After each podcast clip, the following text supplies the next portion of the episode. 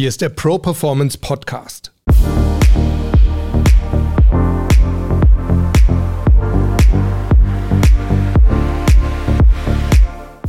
Ich bin Harald Dobmeier und wir reden hier über starke Mindsets, über starke Auftritte und wir sprechen mit starken Persönlichkeiten, die uns ihre Erfolgsgeheimnisse verraten.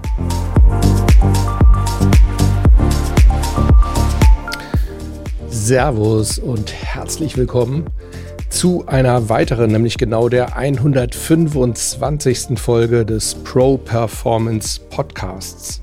Ja, schön, dass du wieder mit an Bord bist und ich freue mich vor allem, dass die letzten zwei Folgen, also die ersten Folgen der neuen Staffel, beide so gut angekommen sind bei euch. Gerade die letzte Folge, das Interview mit Marissa Arad ist ja, ist wirklich durch die Decke gegangen. Das freut mich, will nicht sagen, es wundert mich, aber ähm, es war jetzt kein reines Mentalthema. Es war auch keine Lifehack-Episode in dem Sinne. Ähm, aber ich glaube, dass Marissa einfach äh, ein Mensch ist, der, dem man gerne zuhört. Einfach weil sie sehr reflektiert ist und ich glaube, da sind wirklich auch tolle Sachen rübergekommen. Mir hat es auf jeden Fall sehr, sehr viel Spaß gemacht. Und ja, wer von euch noch nicht reingehört hat, dem oder der sei die Folge 124 auf jeden Fall auch noch empfohlen. Ansonsten habe ich noch ein super schönes Feedback bekommen von Holger und zwar zur vorletzten Folge. Das war die Folge über Ikigai und Holger hat mir geschrieben, ja, sein eigenes Ikigai zu finden ist wichtig und wir in unserer westlichen Welt tun uns damit sehr schwer. Wir sind so leistungsorientiert, so von Druck geprägt, immer schneller, höher, weiter, besser zu werden. Dabei sollten wir mehr auf die Gemeinschaft und auf ein glückliches Zusammenleben achten. Und genau dafür ist es wichtig, mit dem zufrieden zu sein, was man hat. Das ist ein Thema, was mich auch schon seit sehr langer Zeit beschäftigt. Ein Thema, was man sehr vermisst, wenn man die Nachrichten einschaltet. Ein Thema, was in Vergessenheit geraten, aber so wichtig geworden ist. Und dann nimmt Holger nochmal Stellung dazu, dass ich euch ja gesagt habe, ich möchte einen Online-Kurs fürs mentale Selbstcoaching bauen und den möchte ich mit euch zusammenbauen. Das heißt, ich möchte euch einbinden und Webinare machen, immer wenn ein neues Modul für diesen Kurs fertig ist. Und auch dazu schreibt er, ich finde es sehr schön, dass ich dich wieder hören kann und würde mich sehr freuen, wenn ich auch ein wenig an der Gestaltung deines neuen Formats mitwirken kann. Ja, das darfst du sehr, sehr gerne, Holger. Freue mich sehr darauf und natürlich jeder und jeder andere von euch auch ich glaube, das könnte echt eine super Sache sein und wir haben ja wirklich eine super klasse Performer-Community mittlerweile. Würde mich freuen, möglichst viele von euch dann eben auch in den Webinaren zu sehen und euer Feedback zu bekommen zu den einzelnen Themen. So, heute möchte ich mich mit dir über Produktivitätsmythen unterhalten und dir gleichzeitig so meine Meinung beziehungsweise meinen Rat dazu geben. Ich habe mir mal fünf Produktivitätsmythen rausgesucht und ich würde sagen, wir starten einfach mal durch. Der erste Produktivitätsmythos lautet, kopiere die Gewohnheiten erfolgreicher Menschen. Ah, das kann klappen, das muss aber nicht klappen und ich habe irgendwo mal gelesen, es gibt wohl so Statistiken, die ungefähr besagen, dass das bei 10 Prozent der Leute klappt, die also von berühmten Leuten, erfolgreichen Menschen sich die Gewohnheiten und ja, Lifehacks vielleicht übernehmen. Bei 90 Prozent der Leute, die das probieren, bei denen klappt es nicht. Und ich denke, das liegt unter anderem auch daran, dass diese Gewohnheiten ja nicht unbedingt auch der Schlüssel zum Erfolg erfolgreicher Menschen sein müssen. Vielleicht tragen sie ein klein wenig dazu bei, aber vielleicht versprechen wir uns auch einfach zu viel davon. Es gibt ja auch Gewohnheiten von erfolgreichen Menschen, äh, wo ich jetzt ganz klar sagen würde, also das musst du jetzt nicht übernehmen. Also mir fällt da jetzt gerade so Steve Jobs ein, von dem hat man gesagt, der hat pro Woche immer nur zwei Lebensmittel gegessen. Also keine Ahnung, zum Beispiel mal äh, nur Äpfel und Karotten eine Woche lang weiß ich jetzt nicht, ob das mit seinem Erfolg zusammenhing. Ähm, oder ähm, Sigmund Freud. Sigmund Freud hat sich zum Beispiel jeden Tag seinen Bart trimmen lassen. Ja, weiß ich nicht. Probier es aus, ähm, wenn du einen Bart trägst. Ich werde es nicht machen mit meinem und ich glaube, davon hängt auch mein Erfolg nicht wirklich ab. Mein Ratschlag bezüglich diesem ersten Produktivitätsmythos, lass dich gerne inspirieren von erfolgreichen Menschen. Das müssen nicht unbedingt äh, berühmte sein, das können auch erfolgreiche Menschen in deinem Umfeld sein, wo du sagst, an denen schaue ich hoch, habe ich auch. Ich habe auch einen Klassenkameraden, an dem ich sehr hoch schaue, weil ich ihn für einen sehr erfolgreichen Unternehmer halte. Ich lasse mich da inspirieren, aber ich idolisiere ihn sozusagen. Er ist jetzt nicht mein Idol deswegen. Und auch ein berühmter Mensch sollte nicht unbedingt dein Idol sein, weil dann neigen wir ganz, ganz schnell dazu, ja, alles zu übernehmen und zwar sehr kritiklos zu übernehmen, sondern ich glaube, wenn wir uns inspirieren lassen von erfolgreichen Menschen, dann beinhaltet das, dass wir mal schauen, was machen die denn möglicherweise anders, eben auch wie dieser Podcast heißt, ne? Untertitel vom Pro Performance Podcast lautet ja, was die Besten anders machen. Aber dann probier es aus und sei, jetzt kommt wieder mein Lieblingsmindset, dann sei neugierig, ob das für dich auch funktioniert. Also probier deren Gewohnheiten, deren Lifehacks aus, ob sie für dich funktionieren. Wenn ja, freu dich, dann übernimm sie und wenn nein, dann heißt das nicht, dass es nicht auch andere gibt, die für dich funktionieren können. Denn klar, es gilt natürlich grundsätzlich, wenn du das Gefühl hast, du kannst dich noch verbessern, dann solltest du natürlich auch was ändern. Denk an die Grundregel, wenn du nichts änderst, dann ändert sich auch nichts. Ne? Und wenn du immer nur, ne, Gigo hatten wir ja auch schon mal eine Folge drüber gemacht, Garbage in, Garbage out, wenn du immer die gleichen schlechten Gewohnheiten weiter pflegst, dann wird sich auch an deinem Produktivitätsoutput nichts ändern. Der zweite Produktivitätsmythos, über den ich mit dir sprechen möchte, lautet, Nutze jede Minute des Tages produktiv. Ja, das könnte auch so, ja, so ein, so, ein, so ein Ratschlag von einem dieser erfolgreichen oder pseudo-erfolgreichen Menschen sein. In Amerika gilt das ja ganz gerne mal dieses A-Make, A-Fake. Ich weiß nicht, ob du das kennst. As much as you can und as fast as you can. Also tue so viel du kannst und tue es so schnell du kannst. Mich erinnert das immer so ein bisschen an ähm, CrossFit, an die Sportart und an diese Fitnessbewegung, wo, bei der ich auch extrem kritisch bin, gerade auch als, als gelernter Fitnesstrainer. Die haben ja immer dieses M-Rap, as many repetitions as possible, also so viele Wiederholungen in einer bestimmten Zeit machen, wie es nur irgendwie möglich ist. Das erinnert mich sehr eben an dieses A-Make, A-Fake. Ähm, und auch im CrossFit ist es meines Erachtens nicht gesund, weil wenn ich da manche Crossfitter so beobachte, dann ja, dann werden diese äh, Repetitions so unsauber ausgeführt, dass es einfach nur noch ungesund für den Körper ist. Und genauso verhält es sich, glaube ich, auch mit diesem Produktivitätsmythos A-Make, A-Fake, also nutze jede Minute des Tages mache so viel du kannst und zwar so schnell du kannst, damit du eben möglichst viel in deine Arbeitszeit reinpacken kannst. Da würde ich wirklich sagen, das ist grundlegend falsch. Und da ist auch der berühmte Produktivitäts- und Deep Work-Experte Cal Newport auf meiner Seite, denn der sagt, wir haben höchstens so drei bis vier Stunden am Tag, an denen wir wirklich hochgradig produktiv sind. Und es gibt eine andere Studie, die besagt, dass wir nur ungefähr 45 Minuten am Tag hochkonzentriert arbeiten können oder überhaupt hochkonzentriert sein können. Und sowohl diese drei bis vier Stunden hohe Produktivität als auch diese 45 Minuten hohe Konzentration, die gehen natürlich nicht an einem Block. Du wirst es nicht schaffen, vier Stunden hochgradig produktiv am Stück zu arbeiten und genauso wirst du es nicht schaffen, 45 Minuten am Stück deine allerbeste Konzentration zu zeigen, sondern du musst dir das einteilen. Und deshalb ist mein Tipp einfach, mach Pausen zwischendurch. Und generell würde ich mal sagen, auch da gilt, probier dich einfach aus. Wie sind so deine besten Einheiten? Wie lange schaffst du es am Stück produktiv zu sein oder wie lange schaffst du es am Stück hochkonzentriert zu sein? Das kann man ja auch steigern. Also Konzentrationsfähigkeit ist wirklich eine Stärke, die man ausbauen kann. Hat natürlich auch viel mit äh, Impulskontrolle zu tun.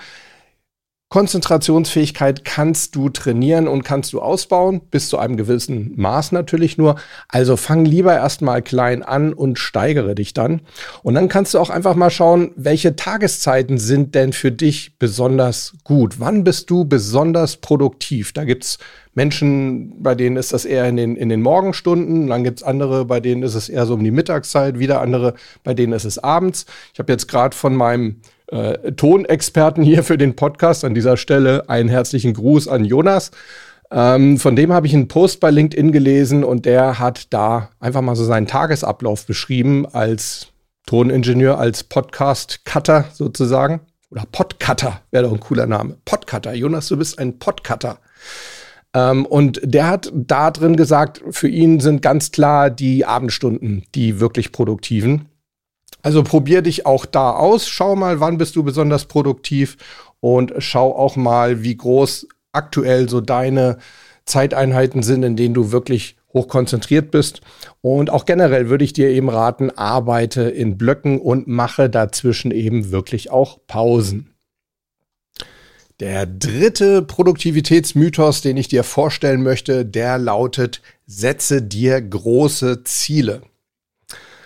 Ich bin da hin und her gerissen. Das stimmt zum einen, es kann nicht schaden. Auf der anderen Seite denke ich, Erfolg hat nicht unbedingt der, der sich die höchsten Ziele setzt, sondern derjenige, der seine Ziele, egal wie groß oder klein sie sind, eben dann auch erreicht. Und ich finde, kleine Ziele haben durchaus auch Vorteile, denn sie bringen dir schneller und natürlich auch häufiger Genugtuung, weil du kannst dir natürlich mehr kleine Ziele setzen als große, äh, große Ziele.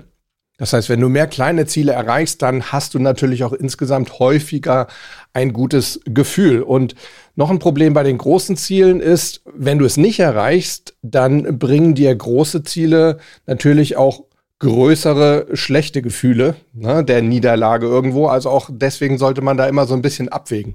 Mein Ratschlag diesbezüglich, setz dir ruhig ein großes Ziel. Das kann nicht schaden, das ist sogar gut. Schau dir das einmal an und du darfst auch immer mal wieder zwischendurch hinschauen, um auch mal zu schauen, ja, haben sich vielleicht die Gegebenheiten geändert, das Umfeld geändert, macht dieses Ziel, dieses große Ziel für mich vielleicht gar keinen Sinn mehr, entspricht das nicht mehr so meiner Vision meines weiteren Lebens, aber schau nicht dauernd hin. Denn wichtiger ist im Alltag, diese kleinen Ziele und die solltest du dir eben auf jeden Fall auch setzen. An denen solltest du dich sozusagen entlanghangeln und dich über jede Stufe freuen. Ich möchte in dem Zusammenhang auch nochmal an ein Interview erinnern, das ich mit meinem Mentalcoach-Kollegen Steffen Kirchner geführt habe vor einiger Zeit kann jetzt die, die Episodennummer leider nicht auswendig sagen, aber das findest du, auch wenn du Steffen Kirchner und Harald Dobmeier einfach mal bei deinem Podcast-Anbieter in die Suchfunktion eingibst. Da hat Steffen nämlich gesagt, ähm, große Ziele bürgen immer das Problem, dass wenn man dauernd sozusagen zum Gipfel schaut, zum Gipfelkreuz schaut, möglicherweise eben eher über kleine Steine, die so auf deinem Weg direkt vor dir liegen, stolpert. Und ich glaube, das ist eigentlich eine ganz schöne Metapher dafür. Also, richte dich gerne einmal nach einem großen Ziel aus, schau da auch immer mal wieder zwischendurch hin, aber dann solltest du eben dir kleine Ziele setzen und sozusagen ein bisschen dir ja den, den Pfad auf dem Boden vor dir ähm, anschauen und dich da entlang hangeln. Und vielleicht hast du auch schon mal von der 1%-Methode gehört. Da gibt es ein ganz berühmtes Buch von James Clear. Im Englischen heißt es Atomic Habits und im Deutschen eben die 1%-Methode. Und da geht es eben darum, selbst wenn du versuchst, jeden Tag nur 1% besser zu werden, dann potenziert sich das natürlich über 365 Tage im Jahr und dann bist du zum Beispiel nach einem Jahr 3600, ich weiß nicht, 78 Prozent besser. Ne? Also das vielleicht auch mal ein kleines Bild. Natürlich ist das jetzt auch nicht realistisch, weil du wirst es auch noch nicht mal schaffen, jeden Tag ein Prozent besser zu werden. Es wird auch mal Tage geben, wo du so ein bisschen haderst, wo du vielleicht sogar das Gefühl hast, du machst einen riesen Rückschritt. Auch das gehört zur Entwicklung dazu. Das kennen wir aus dem Sport genauso wie aus dem Business. Ne? Also auch Niederlagen gehören zum Wachstum dazu.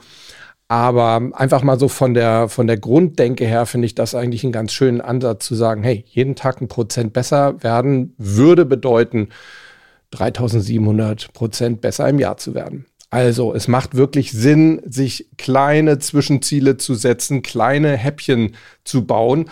Und ein weiterer Vorteil von diesen kleinen Häppchen ist auch wiederum, du kannst die dann besser in deine tägliche Routine einbauen. Also wenn du dir zum Beispiel vornimmst, ich will einfach ein bisschen was für meine Bildung tun, ich will ein bisschen was zum Beispiel für meine Persönlichkeitsentwicklung tun. Jetzt kann ich mir natürlich vornehmen, jede Woche lese ich ein Buch zum Thema Persönlichkeitsentwicklung, da habe ich 50 Bücher gelesen am Ende des Jahres. Ja, ob du das schaffst, ist es wirklich realistisch? Was denkst du? Ich denke eher nein. Es wird immer mal Phasen geben, wo du nicht zum Lesen kommst oder wo ein Buch vielleicht besonders kompliziert ist und du es entweder zwischendurch weglegst und dadurch Zeit verlierst oder du eben länger brauchst, um es zu lesen. Aber wenn du dir zum Beispiel sagst, hey, ich nehme mir jetzt vor, jeden Tag eine halbe Stunde an einem Buch weiterzulesen zum Thema Persönlichkeitsentwicklung, das ist wirklich ein realistisches Ziel und dann hast du ja immerhin, rechnest dir aus, 180 Stunden im Jahr ähm, dich damit beschäftigst. Ja? Also 365 Tage im Jahr mal eine halbe Stunde pro Tag, dann sind wir bei ungefähr 180 Stunden. Das ist ja nun wirklich schon eine Menge. Außerdem hast du eben jeden Tag diese Genugtuung, hey, ich habe wieder dieses Teilziel erreicht, ich habe wieder eine halbe Stunde gelesen und vielleicht ziehst du ja auch da schon direkt Sachen raus, die du auch im Alltag dann benutzen kannst. Ne? Also das ist auf jeden Fall ein weiterer Vorteil. Du kannst es wunderbar in deine Routinen einbauen. Und es gibt noch einen weiteren positiven Nebeneffekt von diesen kleinen Zielen. Du bist eben auch flexibler, sie anzupassen. Ne? Also wenn du dir das vornimmst, 30 Minuten, bleiben wir bei dem Beispiel, 30 Minuten jeden Tag Bücher lesen zum Thema Persönlichkeitsentwicklung. Vielleicht hast du irgendwann mal mehr Zeit oder weniger Zeit, dann kannst du das eben auch anpassen. Und es fällt dir nicht so schwer, als zum Beispiel ein großes Ziel dann irgendwie kleiner zu machen und zu sagen, ja, hast den Mund mal wieder zu voll genommen.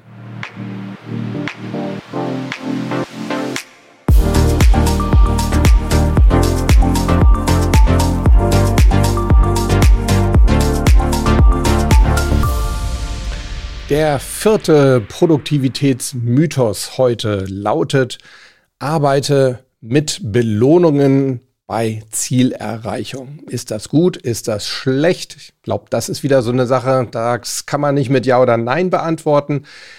Es kann nicht schaden, klar. Belohnung bei Zielerreichung, das ist so diese typische extrinsische Motivation. Ne? Also ich motiviere mich mit dem, was mich am Ziel erwartet, egal was das jetzt ist, ob es Geld ist oder Ruhm, Ansehen, gute Noten oder vielleicht auch einfach nur ein gutes Gefühl. Das kann absolut Sinn machen.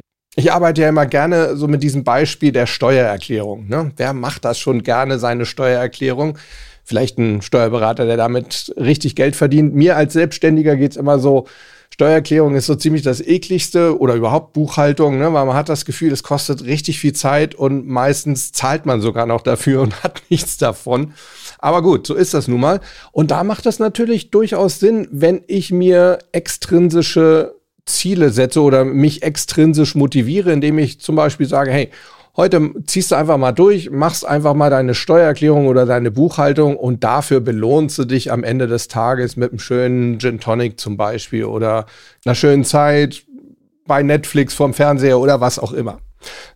Aber trotzdem macht es Sinn, sich zusätzlich eben auch intrinsisch zu motivieren. Und intrinsische Motivation bedeutet, du motivierst dich mit dem Prozess selbst, mit dem, mit dem Weg, zu deinem Ziel sozusagen. Du suchst also einfach mal, was gefällt mir denn an dem Prozess selbst oder an dem Weg zu meinem Ziel. Und da gab es zum Beispiel mal eine Studie von der Uni München, die haben unter 3500 Schulkindern einfach mal geschaut, wie erfolgreich sind diejenigen, die sich wirklich über dieses extrinsische Ziel von guten Noten motivieren und wie erfolgreich sind die, die sich mehr dadurch motivieren, dass sie einfach an dem Stoff, den sie lernen müssen, selber interessiert sind. Und es hat sich wirklich gezeigt, dass die, die sich mit guten Noten, also extrinsisch motiviert haben, dass die kurzfristig erfolgreicher waren, kurzfristig. Aber dass diejenigen, die wirklich am Lehrstoff interessiert waren, die wirklich mit Freude gelernt haben, eben langfristig erfolgreicher waren. Und ich finde, das sagt schon mal einiges aus. Mein Rat ist daher, stell dir gern extrinsische Belohnung äh, bei Zielerreichung in Aussicht. Aber schau auch einfach mal, was könnte dich auf dem Weg zu deinem Ziel, also beim Prozess selber motivieren? Gibt es da auch irgendwelche Elemente, die vielleicht schön sind, die dir gefallen, auf die du deinen Fokus legen kannst und einfach mal sagen kannst, ah cool, jetzt kommt das wieder. Und wenn es sie nicht gibt, Vielleicht kannst du sie dir schaffen. Vielleicht kannst du einfach so kleine Nebenelemente einbauen. Zum Beispiel, bleiben wir beim Beispiel der Steuererklärung, dass du dir sagst, dann gibt's halt einen schönen Kaffee dazu oder vielleicht auch ein schönes Glas Wein. Ja, sollte dann aber bei einem Glas bleiben. Sonst wird das mit der Steuererklärung wahrscheinlich nichts. Also, du weißt, was ich sagen will einfach mal schauen, kann ich mir die Zeit des Prozesses vielleicht dann auf irgendeine andere Art und Weise schön machen.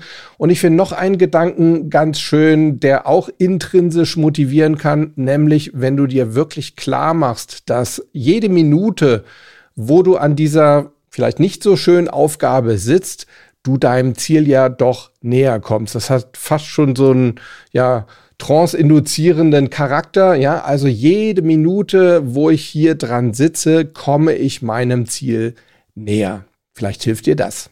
So viel also zum vierten Mythos. Arbeite mit Belohnung, motiviere dich ausschließlich extrinsisch. Nein, das solltest du nicht. Du kannst eine gute Mischung finden zwischen extrinsischer und intrinsischer Motivation. So, und der fünfte und für heute letzte Produktivitätsmythos, mit dem ich dich heute konfrontieren möchte, der lautet, produktiv sein bedeutet immer busy zu sein, also immer geschäftig zu sein, immer zu arbeiten. Und da bin ich zumindest der Meinung, kann man wirklich ganz klar sagen, das ist falsch. Das gilt heute in unserer heutigen Zeit nicht mehr. Das mag mal gegolten haben im Industriezeitalter, ne, das ist doch schon mal einige Jahre her. Industriezeitalter sagt man in der Regel so, das begann im 18. Jahrhundert und zog sich tatsächlich sehr, sehr lange bis in die 70er und 80er Jahre des letzten Jahrhunderts. Aber mittlerweile sind wir eben nicht mehr im Industriezeitalter. Industriezeitalter, da wurden also eben vornehmlich Sachen produziert, in Fabriken produziert, am Fließband produziert. Jetzt sind wir im Informationszeitalter, das heißt, es gibt sehr viel mehr abstrakte Produkte, Assets, die entwickelt werden. Und da gilt das mit Sicherheit nicht mehr, weil es eben nicht mehr nur auf die Stückzahl ankommt, sondern die Qualität von Produkten ist eben nicht mehr rein durch die Quantität oder die, die Qualität von Business, so muss man sagen, ist nicht mehr oder der Erfolg von Business ist nicht mehr rein durch die Menge der produzierten, produzierten Waren, äh, bemessen, sondern eben in erster Linie auch durch die Qualität des Know-hows, das dahinter steckt und der geistigen und abstrakten Assets, Werte, Unternehmenswerte. Ja, und ich glaube, in dieser Zeit, da kann man wirklich sagen, da gilt es auf keinen Fall mehr, dass Produktivität gleichzusetzen ist mit möglichst viel Arbeiten. Und das sehen wir ja auch so im Alltag. Ne? Auch da, wenn wir immer busy sind, wenn wir ewig lange To-Do-Listen haben, das kann uns wirklich psychisch enorm zu schaffen machen. Ich kenne Leute, die haben durch ihre ewig langen To-Do-Listen, weil sie einfach zu viel auf ihrem Zettel vor sich haben, was sie heute noch machen müssen, richtig Stress, die geraten in Angstzustände, die geraten geradezu in Panikzustände, die können nachts nicht schlafen. Das ist es einfach nicht wert, weil dann bist du auch im anderen, im, im richtigen Sinne nicht mehr produktiv. Ne? Wenn du also so psychisch angeschlagen bist, wenn dich der Gedanke an all das, was du noch tun musst, so viel Energie kostet, dann fehlt dir die Energie natürlich, die mentale Energie, aber auch die körperliche Energie natürlich wirklich dann in den Phasen, wo du wirklich produktiv oder kreativ sein kannst. Das Journal of European Psychology Students, das hat mal eine kleine Auflistung gemacht von Unterschieden zwischen busy und produktiv. Und das finde ich ganz interessant, weil ich glaube, dann wird das auch so ein bisschen klarer. Zum Beispiel bedeutet busy sein viele Prio 1 Aufgaben auf seiner Liste zu haben, also viele gleichwertig, gleich wichtige Aufgaben zu haben, die man abarbeiten will und dann so in diese Tendenz gelangen zu wollen, Multitasking zu machen. Und wir wissen, Multitasking geht sowieso nicht. Ja, wir können nicht zwei Sachen bewusst gleichzeitig machen. Haben wir ja auch schon häufiger drüber gesprochen. Was wir dann eben machen, ist hin und her. Und dieses Hin und Her kostet extrem viel Energie und es verhindert eben auch, dass wir wirklich in eine Sache richtig tief reingehen können, weil das braucht einfach seine Zeit und seien es nur fünf bis zehn Minuten, bis wir wirklich im Deep Work drin sind oder sogar im Flow drin sind. Aber wenn wir ständig hin und her wechseln, wenn wir dann mal hier wieder schauen, oh, da ist ja eine Mail reingekommen, ach, die kann ich ja jetzt zwischendurch mal schnell beantworten, dann habe ich sie weg. Und ach, da ist jetzt noch bei WhatsApp was reingekommen, dann fragt der Kollege noch was und ja, klar, beantworte ich dir die Frage auch noch schnell. Ja, dann werden wir nie wirklich produktiv arbeiten können, sondern dann sind wir wirklich nur busy. Ähm, also Produktivität bedeutet stattdessen, statt der vielen Prio 1 Aufgaben eben ganz klare Prioritäten, wenige Prio 1 Aufgaben und Fokus dann eben wirklich zur jeweiligen Zeit nur auf eine einzige Aufgabe, eine Prio 1 Aufgabe. Ein weiterer Unterschied, busy sein heißt ja sagen zu allen Anfragen, die so kommen, sei es per Mail, sei es per WhatsApp, sei es irgendwie vom Kollegen, sei es per Telefon. Produktiv sein heißt eben auch Nein zu sagen zu den meisten Aufgaben und einfach mal zu sagen, nein, jetzt arbeite ich an einer Sache, du kannst nachher wiederkommen, dann können wir darüber sprechen, ob ich dir helfen kann. Momentan arbeite ich an dieser einen Sache. Und das ist übrigens auch was, was auch ich immer wieder feststelle, bei meinen Klienten, die sehr erfolgreich sind. Ich arbeite, fühle ich mich sehr gesegnet mit vielen sehr erfolgreichen Menschen. Und ich stelle immer wieder fest, dass die sich wirklich darauf konzentrieren, eine Sache zu machen und durchaus auch Nein sagen, wo andere vielleicht sagen würden, naja gut, komm, kannst jetzt auch noch annehmen. Ne? Hat häufig auch so ein bisschen was mit äh, Selbstachtung zu tun oder auch mit Reputation, die ich mir dann von außen erwarte, wenn ich immer Ja sage zu allem. Und erfolgreiche Menschen sind da häufig so ein bisschen unabhängiger von der Meinung im Außen. Die sagen sich, hey, das ist mir eigentlich egal, was du von mir denkst, wenn ich jetzt Nein sage. Ich mache diese eine Sache. Und das heißt auch nicht, dass ich in irgendeiner Form nicht sozial bin oder nicht kollegial, sondern das heißt, jetzt konzentriere ich mich auf diese eine Sache und danach kannst du gerne kommen und dann schaue ich mir an, was ich für dich tun kann. Ja, und eine weitere Sache, die das Journal of European Psychology Students rausgefunden hat, einen weiteren Unterschied zwischen busy und produktiv. Busy heißt sofort reagieren, wenn irgendwas reinkommt, ne? Oh, eine neue Mail, sofort dran. Und produktiv sein heißt eben, Aufgaben auch klar zu terminieren. Vielleicht einfach mal zu sagen, für Mails gibt es eine ganz bestimmte Zeit, in meinem Tagesablauf. Und da kommen wir auch schon zu meinen Ratschlägen für mehr Produktivität statt busy sein, ständige Busyness. Zum einen würde ich dir empfehlen, setz dir ein einziges großes Tagesziel, wenn es irgendwie geht. Eine Sache, wo du sagst, okay, das wird mich einige Zeit kosten, aber wenn ich das erreicht habe, dann war mein Tag erfolgreich. Und dazu kannst du dir ein paar kleine suchen, aber auch da würde ich sagen, maximal drei kleine Tagesziele. Das wäre so die erste Sache. Die zweite Sache, die ich jetzt selber gerade ausprobiere, habe ich selber gerade empfohlen bekommen. Ich probiere aus, meine E-Mails wirklich nur noch zweimal am Tag zu bearbeiten, also zu lesen und auch zu beantworten. Mir ist sogar geraten worden, mach eine Stunde am Ende des Arbeitstages. Ich versuche es jetzt erstmal eine halbe Stunde am Anfang des Arbeitstages und eine halbe Stunde am Ende des Arbeitstages. Ich kann ja mal berichten in ein paar Wochen, ob das für mich so funktioniert, ob das gangbar ist und dann kannst du dich ja frei entscheiden, ob du es vielleicht auch mal ausprobierst. Dann empfehle ich dir, und da haben wir schon häufiger drüber gesprochen, arbeite in Blöcken. Ich arbeite gerne in 90 Minuten Blöcken. Es gibt ja auch andere Techniken, wie zum Beispiel die Pomodoro-Technik, die empfiehlt deutlich kleinere Zeitblöcke. Ich komme mit 90 Minuten eigentlich ziemlich gut hin. Ja, das heißt eben auch nicht, dass ich 90 Minuten hochkonzentriert bin, aber das heißt für mich, dass ich mich 90 Minuten auf eine Sache fokussiere und da nach Möglichkeit auch wirklich alle externen Störquellen wie Handy, E-Mail und so weiter ausschalte für diese 90 Minuten. Eine weitere Empfehlung von mir persönlich, ich bin mittlerweile ein Riesenfan von Timeboxing. Auch dazu gibt's eine eigene Folge. Schau einfach mal, ist auch gar nicht so lange her.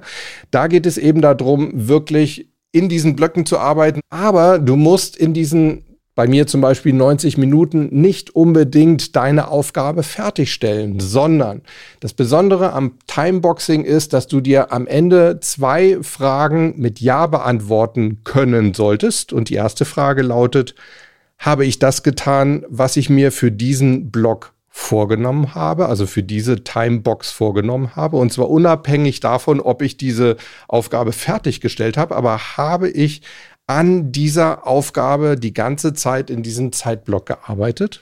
Ja, ist die erste Frage. Und die zweite lautet, habe ich es ohne Ablenkung und so lange getan, wie ich es mir vorgenommen habe? Ja, also die erste Frage, habe ich das getan, was ich mir für diesen Blog vorgenommen habe, also inhaltlich? Und die zweite Frage, habe ich es ohne Ablenkung und so lange getan, wie ich es mir vorgenommen habe. Und auch hier gilt natürlich, probier aus, ob das für dich funktioniert. Und wenn nicht, dann gibt es noch tausende andere Produktivitätshacks, die du ausprobieren kannst. Da ist bestimmt die ein oder andere dabei, die auch für dich funktioniert. Ja, das waren sie, die fünf Produktivitätsmythen, über die ich heute mit dir sprechen wollte. Du siehst, bei manchen kann man sagen, ja, gilt zum Teil, aber, und dann gibt es eben auch welche, da muss man ganz klar sagen, das ist falsch oder das ist zumindest in der modernen Zeit falsch. Mich würde interessieren, was hältst du für den größten falschen Produktivitätsmythos? Und vielleicht hast du ja auch ein Geheimnis oder einen Trick oder einen Lifehack, wie du es schaffst, produktiv zu sein. Auch das würde mich sehr interessieren, von dir zu erfahren. Du kannst mir gerne schreiben an hallo at properformance.de oder du sprichst auf die Mailbox unter 06173 608 4806. Und dann bin ich neulich gefragt worden, hey, warum nicht auch über Instagram? Ja, klar, das geht natürlich auch. Du kannst auch gerne bei Instagram mir einfach eine Direktnachricht schreiben oder du schreibst am besten unter irgendeinen Post äh, zur jeweiligen Folge oder gerne auch in die Stories. All das lese ich. Ähm, und mein Instagram-Account, der lautet ganz einfach Harald Dobmeier in einem Wort und Dobmeier D-O-B und Meier mit A-Y. Also da kannst du natürlich auch gerne dich betätigen und mir schreiben. Ich fasse es nochmal zusammen. Hallo at properformance.de, wenn du mir eine Mail schreiben möchtest. 06173 608 4806, wenn du auf die Pro Performance Podcast Mailbox sprechen möchtest und gerne kannst du mir auch eine Nachricht in der einen oder anderen Form oder einen Kommentar unterm Beitrag schreiben bei Instagram. Mein Account lautet Harald Dobmeier in einem Wort. Das war's für heute. Ich wünsche dir eine wunderbare Zeit, bis wir uns dann hoffentlich nächste Woche wieder hören. Dann gibt's wieder ein spannendes Interview. Dann geht's ums Gesichtlesen. Ja, genau, hast richtig gehört. Ich habe mir da auch was völlig anderes drunter vorgestellt, aber es soll nicht heißen, dass es nicht mindestens genauso spannend ist wie das, was ich dachte, was es ist. Also, hör auf jeden Fall rein nächste Woche und bis dahin bleib neugierig. Ciao, ciao.